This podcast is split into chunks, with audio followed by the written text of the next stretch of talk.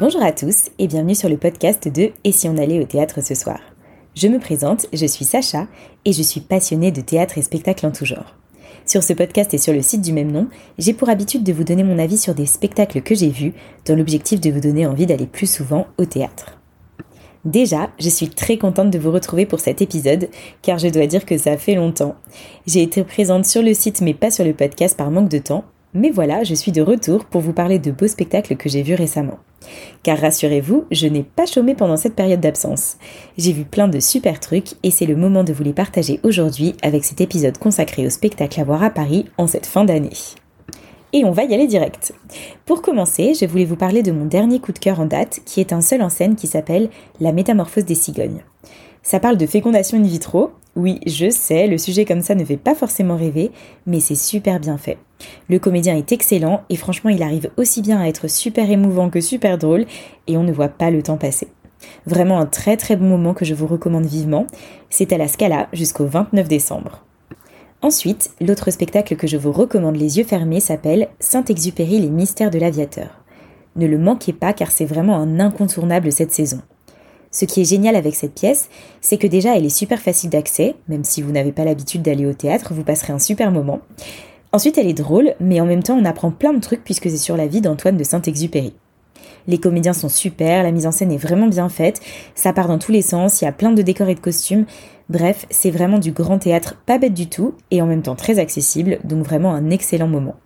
Et ça, ça joue au Splendide jusqu'au 8 janvier.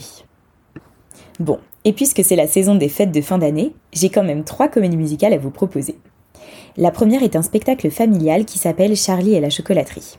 Vous connaissez sûrement ce nom puisque c'est un roman jeunesse de Roald Dahl qui a été adapté plusieurs fois au cinéma, dont une version par Tim Burton. Et bien voilà la version comédie musicale.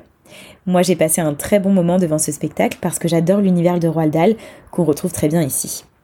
Après bien sûr, il faut aimer les comédies musicales kitsch, donc si c'est pas votre truc, laissez tomber ce spectacle. Mais sinon, c'est un moment très sympa, très coloré et un peu barré. Ça joue au théâtre du gymnase jusqu'au 6 mars, et bien sûr, n'hésitez pas à y aller avec vos enfants. La deuxième s'appelle Mais quelle comédie? Et c'est la comédie musicale de la comédie française. Oui, rien que ça, je sais. J'y suis un peu allée par curiosité car, bon, vous le savez maintenant, j'adore les comédies musicales et donc je n'allais pas passer à côté de celle-là. Eh bien franchement, j'ai adoré. J'ai trouvé que c'était super original, en fait, c'est une succession de tableaux où chaque comédien fait un peu la prestation de son choix. Mais rassurez-vous, ils ne sont pas tout seuls sur le plateau, et donc les tableaux sont très jolis, parfois drôles, parfois émouvants. Ça permet de voir ces comédiens sous un nouvel angle, et en plus, ils nous racontent à travers ce spectacle les coulisses de leur vie de comédien à la comédie française. Ça les rend très attachants. Bref, enfin voilà, je vous conseille d'aller voir ça. Ça donne envie de chanter, de danser, de profiter de la vie, et ça joue jusqu'au 3 janvier, donc faites vite. Et la dernière comédie musicale dont je voulais vous parler est à l'affiche du théâtre de la Huchette depuis cet été, et j'avais vraiment adoré ce spectacle. Je ne suis pas la seule d'ailleurs puisqu'il est prolongé. Ce spectacle s'appelle Exit et il s'agit d'une histoire d'amour qui a lieu pendant le Brexit. Oui, alors l'histoire comme ça, ça donne pas très envie, je vous l'accorde. Mais alors si vous aimez les comédies musicales, vous ne pouvez pas ne pas aimer celle-là. Le livret est génial, très drôle, super bien écrit, les comédiens sont top, chacun dans leur rôle on passe vraiment un super moment. Alors un peu comme pour Charlie et la chocolaterie, si vous n'aimez pas le style de comédie musicale un peu kitsch, laissez tomber, mais sinon courez-y. C'est donc au théâtre de la Huchette jusqu'au 2 janvier. Après les comédies musicales, j'ai envie de vous recommander un spectacle de danse qui s'appelle Tutu. Alors c'est un spectacle de danse un peu particulier puisqu'il est interprété uniquement par des hommes. Et franchement, c'est génial. Les tableaux sont hyper visuels, il y a des moments très drôles et d'autres plus poétiques, et en même temps il danse super bien donc c'est canon. Vraiment, si vous cherchez un spectacle original, n'hésitez pas à aller le voir parce que ça vaut le détour. C'est au théâtre libre jusqu'au 12 décembre.